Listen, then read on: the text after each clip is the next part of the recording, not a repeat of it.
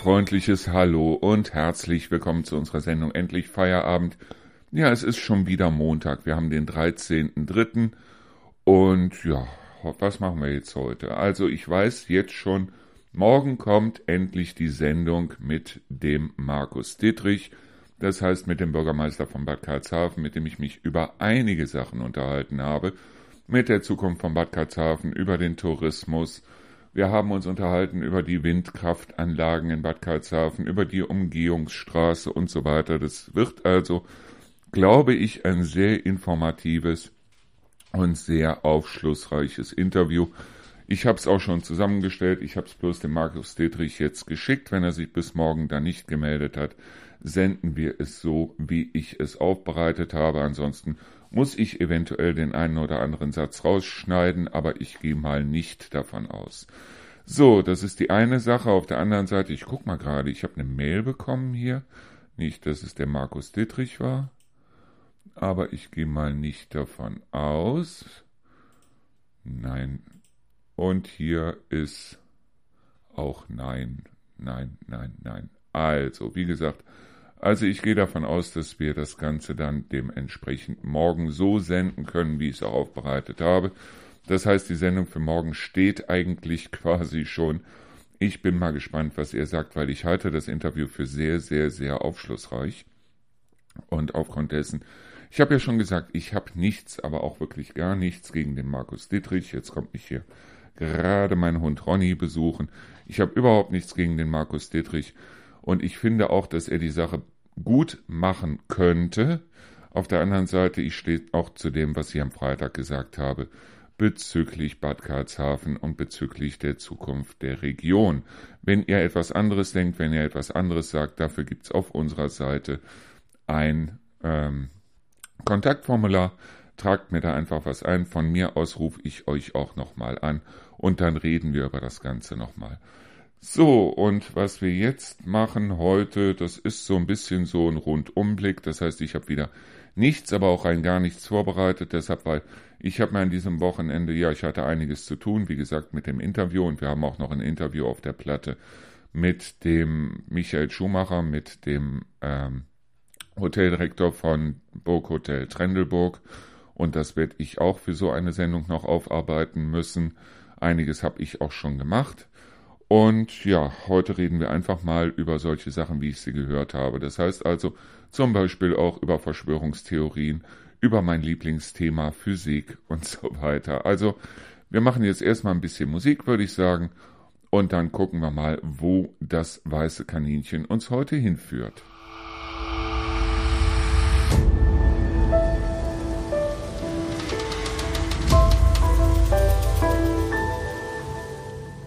So, kommen wir erstmal zur Werbung, weil ich das wahnsinnig seltsam finde mittlerweile.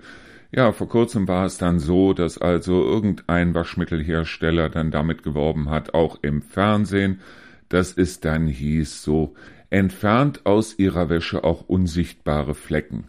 Wo ich mir dann gesagt habe, wieso? Wieso? Wenn ich Flecken sowieso nicht sehe und woher sehe ich dann, dass die unsichtbaren Flecken weg sind, wenn ich sie eh nicht gesehen habe? Also wozu unsichtbare Flecken entfernen? Und was sind unsichtbare Flecken? Sind das auf einem roten Pullover auch rote Flecken oder was sind unsichtbare Flecken und warum bekommt die ein anderes Waschmittel nicht raus? Und jetzt gibt's eine ganz neue Werbung über einen Staubsauger, der auch unsichtbaren Staub sichtbar macht. Ich weiß nicht, ob das was mit Esoterik zu tun hat oder wie auch immer. Ich habe nur Angst, wenn ich mir so einen Staubsauger kaufen würde, dass ich mit dem Staubsauger durch die Wohnung fahre und plötzlich sehe ich Staub, den ich überhaupt vorher gar nicht gesehen habe, weil dieser Staubsauger den unsichtbaren Staub sichtbar macht. Ein Staubsauger soll für mich den Staub ja aufsaugen. Er soll den Staub irgendwo entweder in den Beutel oder in den Container oder wie auch immer befördern. Er soll aber, finde ich, nicht unsichtbaren Staub sichtbar machen, Deshalb, weil ähm, da habe ich nichts von, wenn unsichtbarer Staub sichtbar gemacht wird. Ja, und was ich sehr seltsam fand, war, ich habe mich vor einiger Zeit hier mit jemandem unterhalten, der mir also dann erzählt hat, ja, und mit der Klimakrise und mit der Klimaerwärmung, das gibt's alles gar nicht. Und das wäre überhaupt nicht von uns geschuldet, weil mit CO2 und so weiter hat das überhaupt nichts zu tun, sondern es hat was damit zu tun, dass also diese Chemtrails in der Luft sind, dass also unglaublich viele Flugzeuge hinten diese weißen Streifen hinter sich herziehen, wo ich mir denke, so, hallo? Hast du Seife im Schädel oder was ist da los?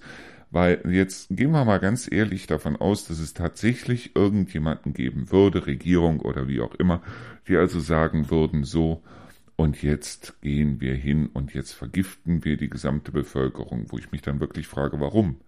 Wenn jemand also arbeiten geht, wenn jemand seine Steuern bezahlt und so weiter und so fort, was hätte ich als Regierungschef irgendwie davon, denjenigen zu vergiften? Aber jetzt mal ganz abgesehen davon. Es gibt mittlerweile Drohnen. Die sind schön klein, die fliegen Kilometer hoch und ja, ich würde ganz ehrlich doch hingehen und sagen, also wenn ich die Leute schon vergiften will, dann nehme ich so eine Drohne, die fliegt dann so hoch, dass die Leute sie nicht mehr sehen. Da ist da ein Druckgefäß drin mit irgendwelchem Gift und da wird das Ganze dann freigesetzt. Das Ganze so zu machen, dass die Leute es auch noch sehen können, dass die Leute diese Kondensstreifen am Himmel auch noch sehen können, dass die Leute bewusst dann umgebracht werden sollen oder das Wetter verändert werden soll oder wie auch immer. Wie bescheuert wären die eigentlich?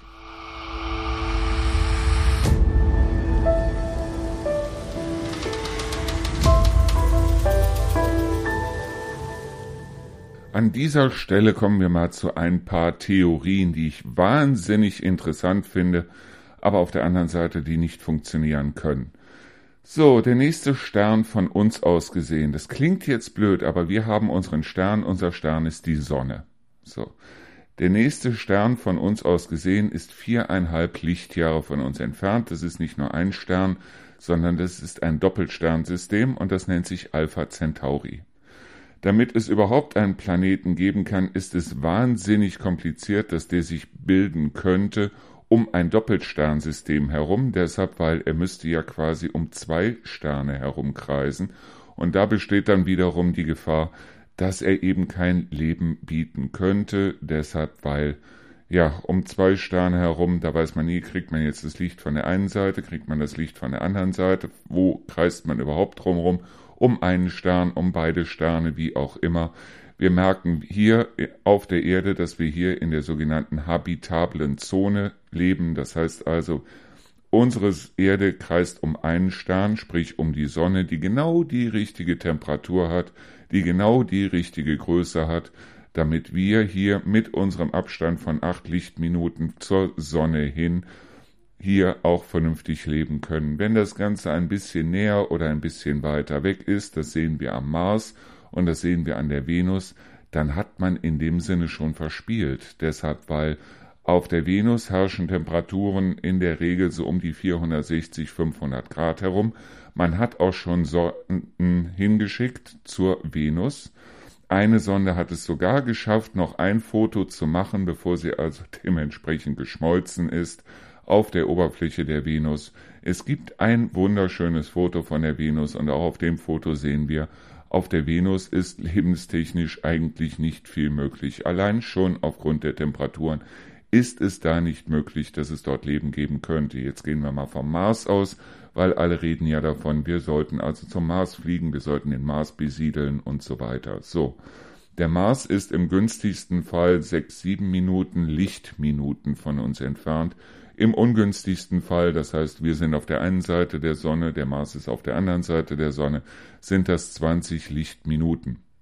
Das heißt also, wenn irgendwo eine Besatzung auf dem Mars landen würde und würde dann dort sagen, Houston, wir haben ein Problem, dann bekämen wir dieses Problem erst im schlimmsten Falle 20 Minuten später mit, bevor wir was dran machen könnten und dann dementsprechend von hier aus dann eine Nachricht zurücksenden könnten, wären wieder 20 Minuten rum. Das heißt also mit anderen Worten, einmal hin und zurück wären 40 Minuten, ist also in dem Sinne utopisch, ganz abgesehen davon, dass wir auch mal über Geschwindigkeiten reden sollten.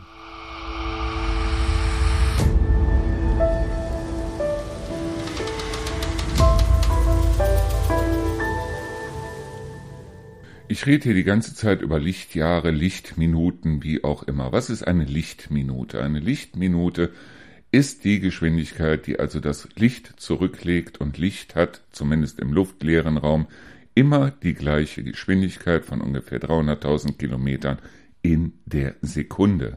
Das heißt also, multipliziere einfach diese 300.000 mal 60, dann weißt du ungefähr, wie weit eine Lichtminute entfernt ist. Eine Lichtminute ist wahnsinnig weit entfernt. So, jetzt ist es so, dass wir mit unserer Raketentechnik ja nicht mal einen Bruchteil von dem erreichen können, was es an Lichtgeschwindigkeit gibt. Das heißt also, wenn wir jetzt Leute losschicken würden, wie es Elon Musk und Co. ja gerne tun würden, und würden sagen, so, wir wollen jetzt den Mars erreichen. Wir wollen den Mars auch auf der günstigsten Strecke erreichen.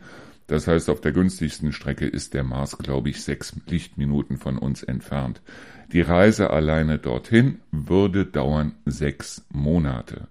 Das heißt also, du sitzt in einem Raumschiff, wenn du jetzt einer der ersten bist, die dort hinfliegen wollen, du sitzt in deinem Raumschiff, siehst die Erde im Rückspiegel immer kleiner und kleiner, kleiner werden, bis dass die Erde quasi nur ein Punkt ist. So.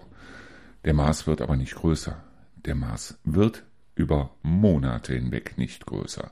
Das heißt also, du bist dort in einem Raum, in dem wirklich nichts, aber auch wirklich absolut gar nichts ist.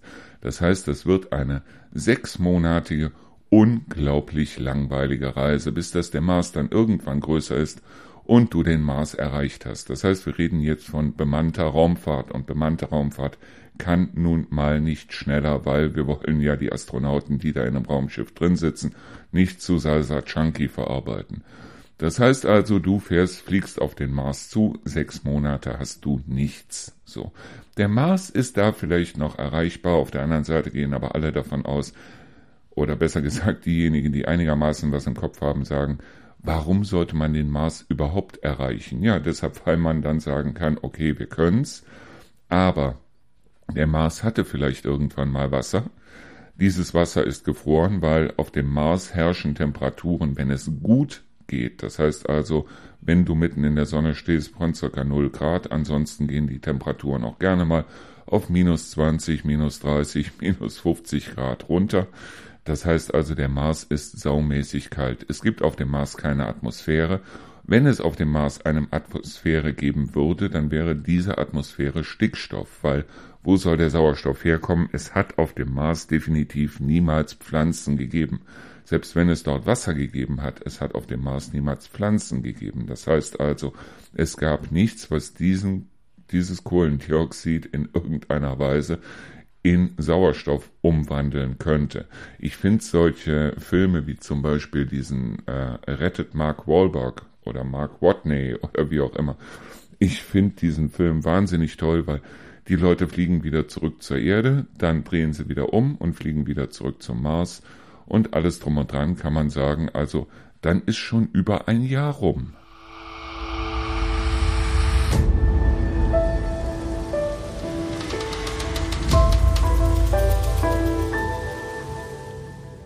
Jetzt mag es ja den einen oder anderen geben, der sagt, okay, alles toll, Relativitätstheorie und Lichtgeschwindigkeit und so weiter und so fort.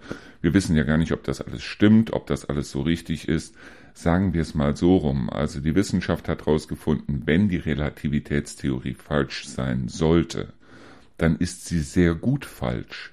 Das heißt also, alles, was wir bisher gemessen haben, alles, was gemessen werden kann, selbst von der anderen Seite des Universums und selbst mit unseren Teleskopen, die wirklich Milliarden oder zumindest Millionen von Jahren irgendwo ins Weltraum, in den Weltraum gucken können, diese, die gehen alle oder die bestätigen alle, dass die Relativitätstheorie, so wie sie, wir sie kennen, ziemlich richtig sein muss.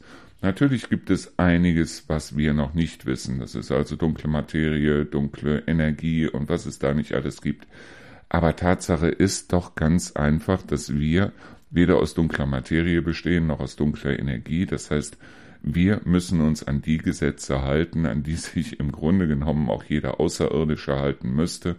Das heißt, wir müssen mit den Gesetzen, die wir hier haben, leben. Und dabei ist es vollkommen egal, ob das jetzt hier auf der Erde ist oder 13 Millionen oder eine Milliarde Lichtjahre von hier weg.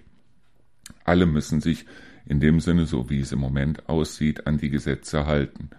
Und ja, selbst wenn wir einen Planeten ausmachen würden, wo wir jetzt sagen, okay, da könnte es Leben geben, da könnte es Leben geben, weil Leben werden wir von hier aus ja nicht sehen. Das Einzige, was wir sehen, ist halt, sind halt maximal die Sterne und wir gehen dann hin und sagen, okay, da ist ein Stern, der wird in bestimmten Phasen, wird er ein bisschen dunkler, also kann man davon ausgehen, dass da ein Planet um diesen Stern rumkreist. Und eventuell können wir dann auch sagen, okay, wir messen jetzt mal aufgrund dieses Lichts bestimmte Elemente, die es dort geben könnte. Und ein gutes Element dafür ist zum Beispiel Ozon. Wir haben ja selber auch eine Ozonschicht um die Erde rum. Und wenn wir irgendwo Ozon finden würden, dann wüssten wir, okay, da muss es also Stickstoff geben, da muss es Sauerstoff geben, sonst gäbe es kein Ozon. Wäre eine fantastische Sache. So, und jetzt sagen wir mal, dieser Stern ist auch nur, in Anführungsstrichen, 500 Lichtjahre von uns weg. Jetzt gehen wir mal von der jetzigen Situation aus und sie wird sich auch in absehbarer Zeit nicht großartig ändern, weil Tatsache ist ja auch, dass wir als Menschheit es intelligent genug dazu gebracht haben, dass wir gar nicht wissen, wie lange wir auf dieser Erde überhaupt noch leben können. So, und jetzt gehen wir nochmal von Alpha Centauri aus. Alpha Centauri ist viereinhalb Lichtjahre von uns entfernt. Das ist eigentlich im Grunde genommen ein Witz. Wie lange würde es mit heutiger Technik dauern, wenn sich Leute in eine Rakete setzen würden und würden sagen, so und jetzt fliegen wir zu Alpha Centauri, was blödsinnig wäre, weil es da definitiv kein Leben gibt. Aber jetzt fliegen wir einfach mal dahin. Wie lange würde es dauern, bis dass wir da sind? Und jetzt halte ich fest, 50.000 Jahre mindestens.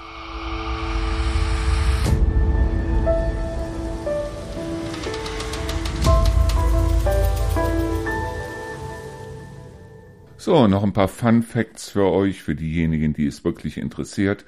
Die Sonne ist so circa acht Lichtminuten von uns entfernt. Das heißt also acht mal 60 mal 300.000 Kilometer.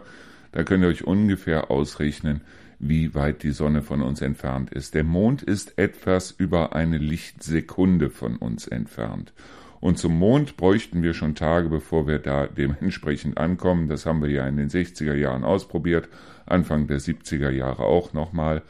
Etwas über eine Lichtsekunde. Und ja, eigentlich haben wir einen Mond, der uns größenmäßig überhaupt nicht zustehen würde.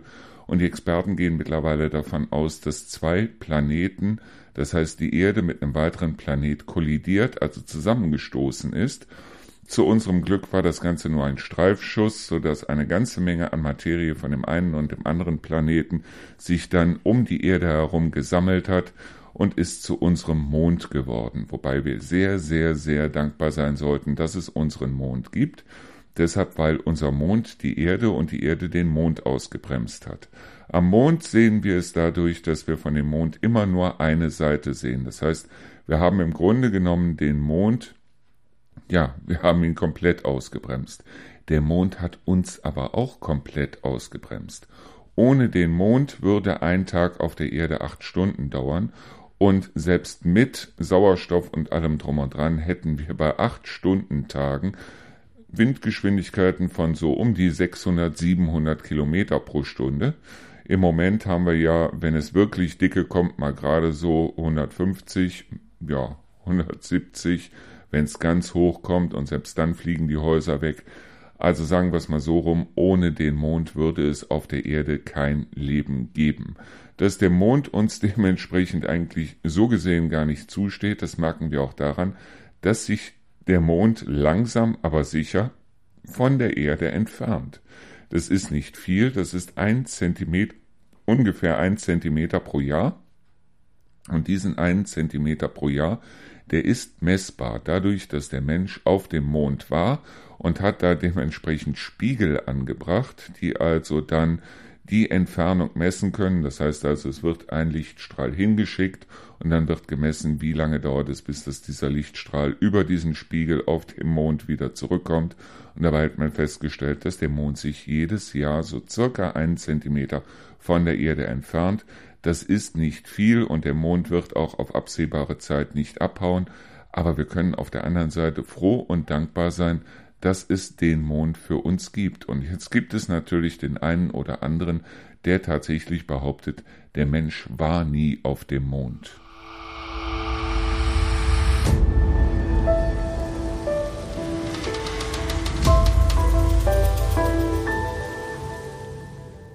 Ja, es gibt ja diese Theorie, der Mensch war nie auf dem Mond und die Amerikaner haben das irgendwo gefaked und haben irgendwo in der Wüste und dabei wird immer wieder Area 51 genannt, also die Area 51, wo also die Amerikaner das gedreht hätten, angeblich. Jetzt muss man nur sehen, Ende der 60er Jahre gab es ja einen Wettlauf. Das heißt also, die Amerikaner und die Russen wollten eigentlich beide die ersten sein auf dem Mond.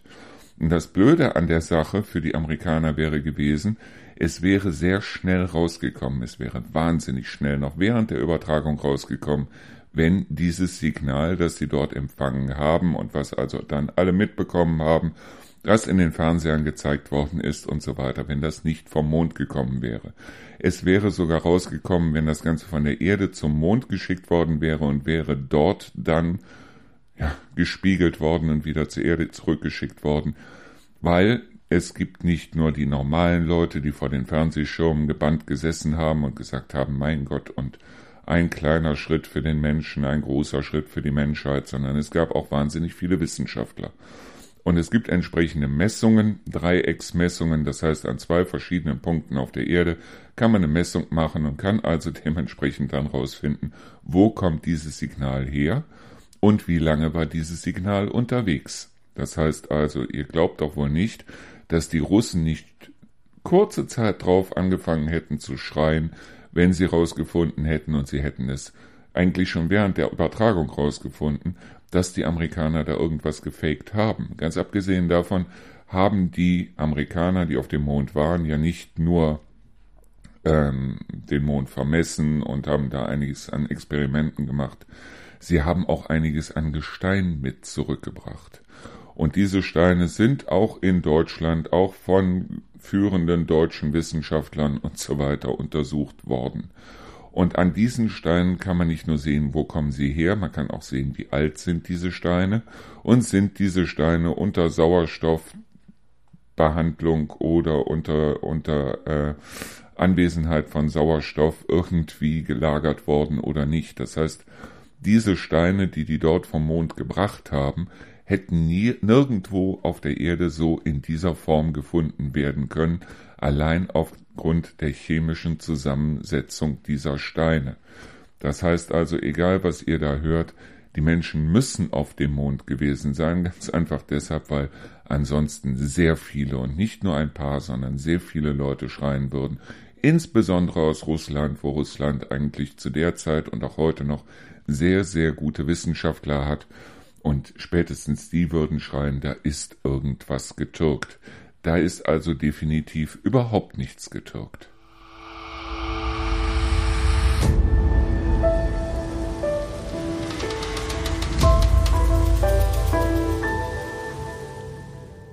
Was die Mondlandung und was die Chemtrails miteinander verbindet, ist ganz einfach, dass da unglaublich viele Leute involviert sein müssen, weil allein hier, wenn man manchmal im Sommer in den Himmel guckt, dann sieht man also da drei Streifen, vier Streifen am Himmel, was im Grunde genommen eigentlich nur die Abgase der entsprechenden Flugzeuge sind. Aber spätestens die Piloten müssten eigentlich wissen, was da vor sich geht, und das sind diejenigen, die aufs Knöpfchen drücken müssten.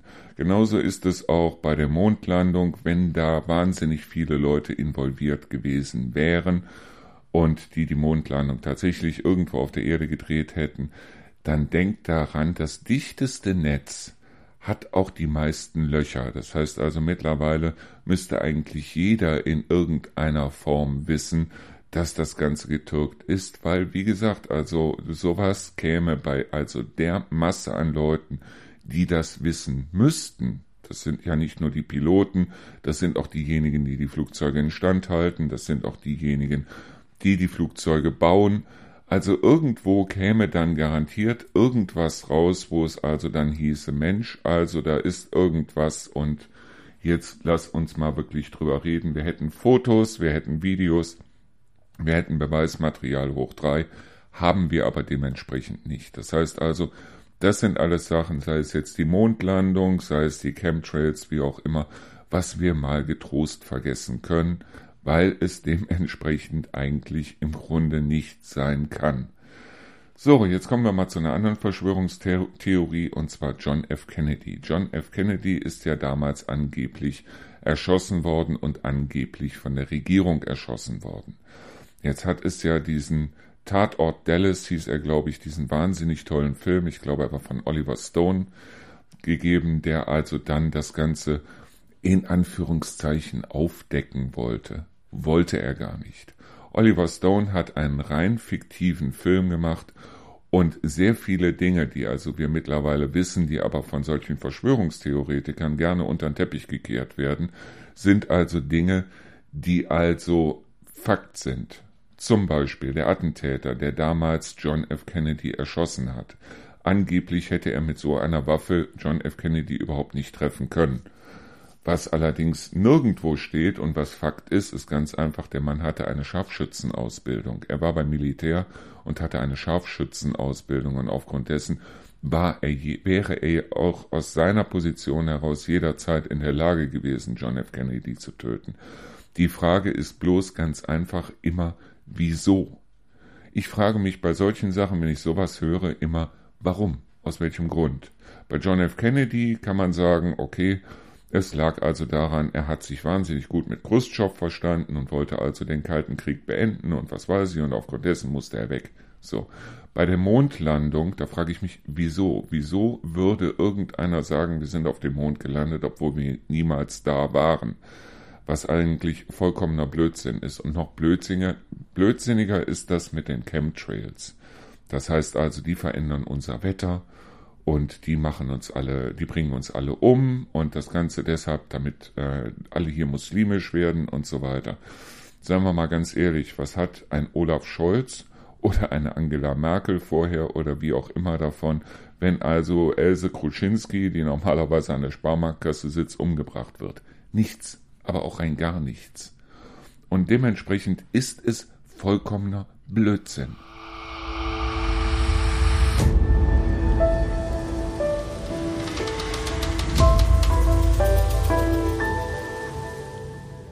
Wie gesagt, diese ganzen Filme, wie zum Beispiel Tatort Dallas, wo es also von Oliver Stone inszeniert darum ging, ist eventuell der amerikanische Präsident, also John F. Kennedy, damals von der Regierung umgebracht worden.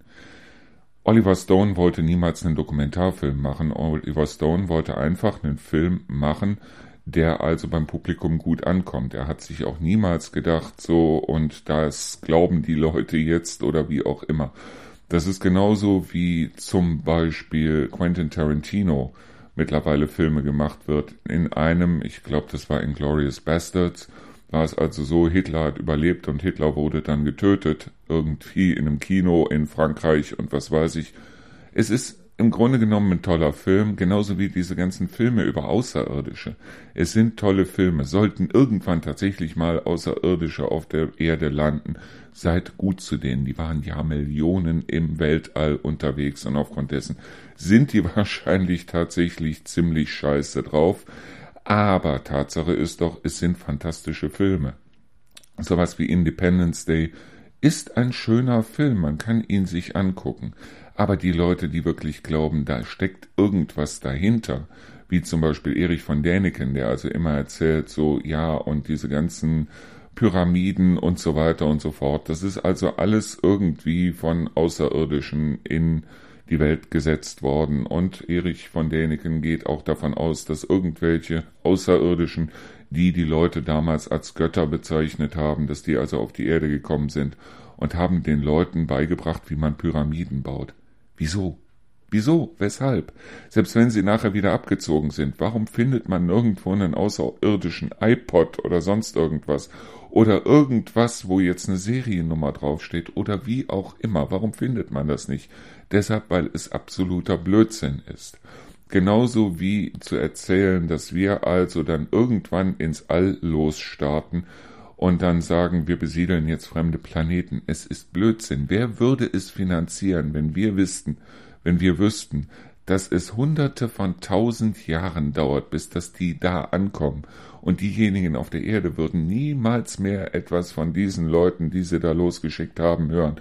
Wer würde das finanzieren? Wer wäre so blöd, um zu sagen, ich investiere jetzt hier Milliarden von Euro und hab da im Grunde genommen nichts von?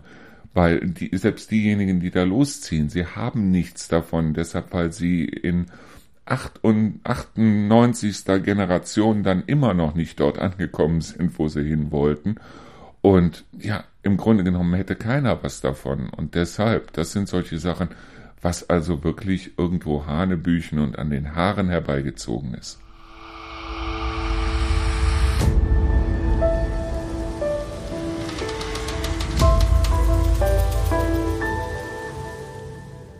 Schön finde ich es auch immer wieder, wenn ich dann höre, ja, da gibt es unglaublich viele Leute, die uns unterjochen wollen. Das sind die Echsenmenschen, wo keiner weiß, wo kommen sie her. Das sind die Bilderberger, das sind die Illuminati, das sind die Gott weiß wer. Also das sind alles Leute, die also insgeheim Pläne stricken, um alle Welt zu unterjochen. Und wenn wir jetzt mal ganz ehrlich sind, wir brauchen sie eigentlich im Grunde genommen nicht, weil wir haben Lobbys.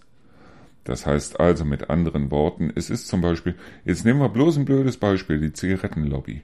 Das sind zum Beispiel Philip Morris und Co., die also hingehen und einfach im EU-Parlament, im deutschen Parlament und so weiter, die da ihre Leute reinschicken und die also dementsprechend denen dann sagen, so und jetzt müsst ihr die E-Zigaretten teurer machen oder ihr müsst dieses machen oder jenes machen und alle Gesetze werden also dementsprechend so gestaltet, wie wir das haben. Wir haben das schon. Wir brauchen keine Bilderberger, wir brauchen auch keine Illuminati, die brauchen wir alle nicht, weil sie sind im Grunde genommen schon da und es sind keine Großfamilien, es sind einfach bloß Lobbys. Mitten in der Nacht in der Lobby brennt noch Licht. Das heißt also mit anderen Worten, wenn irgendwo was entschieden wird, dann kann man immer davon ausgehen, dass es genug Lobbygruppen gibt, die da also dementsprechend ihre Finger drin haben und wir sehen es ja auch immer wieder an Gesetzentwürfen, die also aus der EU kommen, die aus dem deutschen Parlament kommen und so weiter. Und wo es also Großkonzerne gibt, die an genau diesen Gesetzentwürfen mitschreiben. Da brauchen wir keine Illuminati mehr, da brauchen wir keine Bilderberger mehr, da brauchen wir auch keine Echsenmenschen mehr, weil die tun ihr Möglichstes, das sowieso so zu halten, wie sie es gerne haben möchten.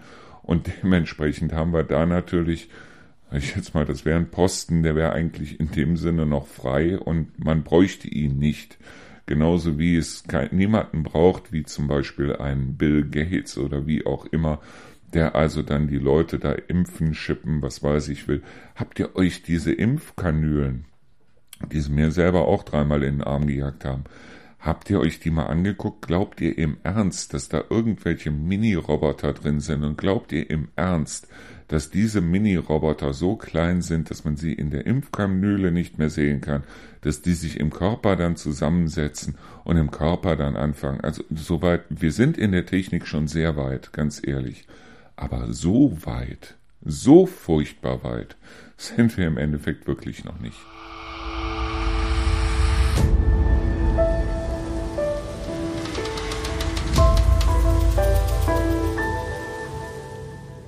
So, wir kommen noch mal kurz zur Besiedlung des Mars, weil ich finde das richtig spannend und ich finde das wahnsinnig toll und schön, dass es viele Leute gibt wie Elon Musk, die da richtig Geld reinstecken. So, juhu, wir fliegen zum Mars. Der Mars hat bloß zwei gewaltige Nachteile. Das erste ist, der Mars hat kein Magnetfeld und das Magnetfeld ist genau das, was uns davon abhält, dass also die Sonnenstrahlung bei uns, alle Moleküle und Moleküle sind ja zusammengesetzte Atome, wie zum Beispiel Wasser ist H2O, also zwei Wasserstoff, ein Sauerstoffatom bilden das Wassermolekül alle Moleküle werden dementsprechend durch die Sonneneinstrahlung eigentlich zu Salsa Chunky verarbeitet. Das Dumme ist, der Mars hat sowas nicht. Der Mars ist viel zu klein, um eine in irgendwie geartete, äh, um ein in irgendwie geartetes Magnetfeld zu haben. Das heißt also, die gesamten Sonnenstrahlen, die also da natürlich nicht so heiß herkommen, wie sie hier auf der Erde herkommen würden, aber trotzdem, sie sind also heftig genug, um auf dem Mars wirklich an Molekülen alles zu zerschlagen, was sie finden können. Wir können also davon ausgehen, wenn wir Leute zum Mars schicken, die werden entweder krank oder gar nicht mehr zurückkommen. Und das zweite Problem ist ganz einfach nicht nur, dass der Mars viel zu klein ist, sondern dass er dementsprechend dann auch ähm, keine Atmosphäre halten kann. Weil der Mars hatte ja mal Wasser, der hatte ja mal eine Atmosphäre in dem Sinne, also keinen Sauerstoff in dem Sinne, aber die gesamte Atmosphäre des Mars ist irgendwann ins Weltraum, in den Weltraum verschwunden. Das heißt also, aus dem Mars einen bewohnbaren Planeten zu machen, ist definitiv nicht möglich. Das Einzige, was wir machen könnten, wäre, Leute zum Mars hinzuschicken, die sich das Ganze da mal angucken, denen ihr eigenes Leben auch scheißegal ist, die dann vielleicht, sag ich jetzt mal, ein bisschen Dreck vom Mars mitbringen oder wie auch immer, so wie wir es beim Mond gemacht haben. Und damit hat es sich dann. Und die Leute, also ganz ehrlich, mit denen möchte ich nicht tauschen. Es gibt ja auch den einen oder anderen, der also glaubt, dass zum Beispiel, wenn unsere Astronauten zur ISS hochfliegen, dass wir dann schon auf dem halben Weg zum Mond wären. Sind wir definitiv nicht. Die ISS, die schwebt in einer Höhe von 400 Kilometern um die Erde rum. Das ist eine Strecke, die man also mit dem Auto gut mal an einem Vormittag bewältigen kann. Das sind 400 Kilometer von hier bis zur ISS. Von hier bis zum Mond sind es knapp 400.000 Kilometer. Das heißt also, der Mond ist im Grunde genommen von der ISS aus genauso gut zu sehen wie von hier aus. Und das Schönste ist, dass also die ISS in dem Sinne durch das Magnetfeld der Erde, dadurch, dass sie eben nur in 400 Kilometern Höhe um die Erde kreist, dass die durch das Magnetfeld der Erde einigermaßen geschützt ist, so dass wir Raumfahrer da hochschicken können und Astronauten da hochschicken können und Wissenschaftler und wie auch immer, und dass die eben dementsprechend ohne Riesenkrebsgeschwüre wieder auf den Boden zurückkommen.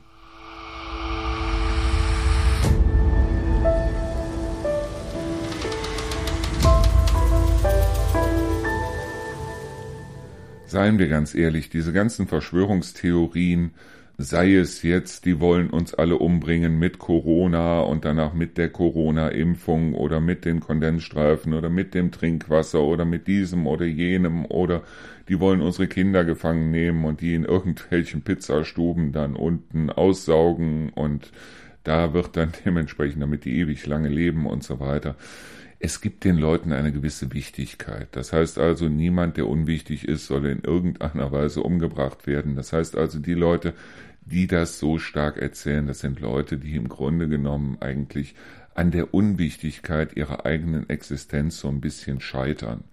Und die dann sagen, aber es gibt da im Hintergrund irgendwas und dann wird auf einen äh, Schlagersänger gehört, dann wird auf einen veganen Koch gehört, dann wird also auf Leute gehört, die also mit der ganzen Materie überhaupt nichts zu tun haben oder die Leute, die sagen, also die Erde ist in Wirklichkeit eine Scheibe, ist ja eine schöne Sache, weil dann steht die Erde wieder im Mittelpunkt und die Erde ist wieder im Zentrum und die Sonne kreist um die Erde rum und der Mond kreist um die Erde rum und so weiter.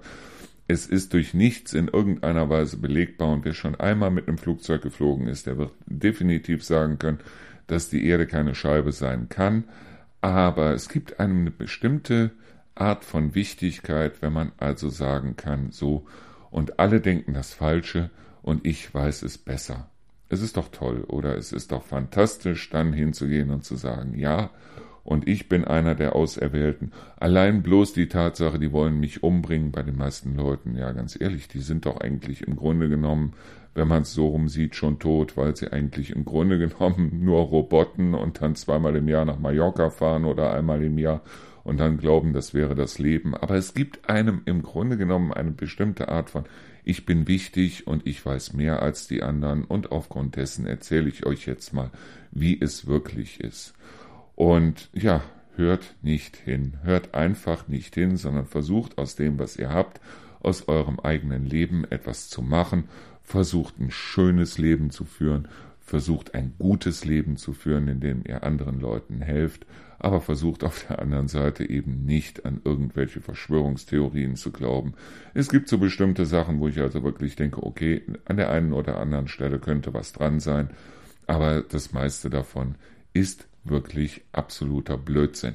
So, das war unsere Sendung Endlich Feierabend für heute. Wie gesagt, morgen haben wir unsere Sendung mit dem Markus Dietrich, dem Bürgermeister von Bad Karlshafen.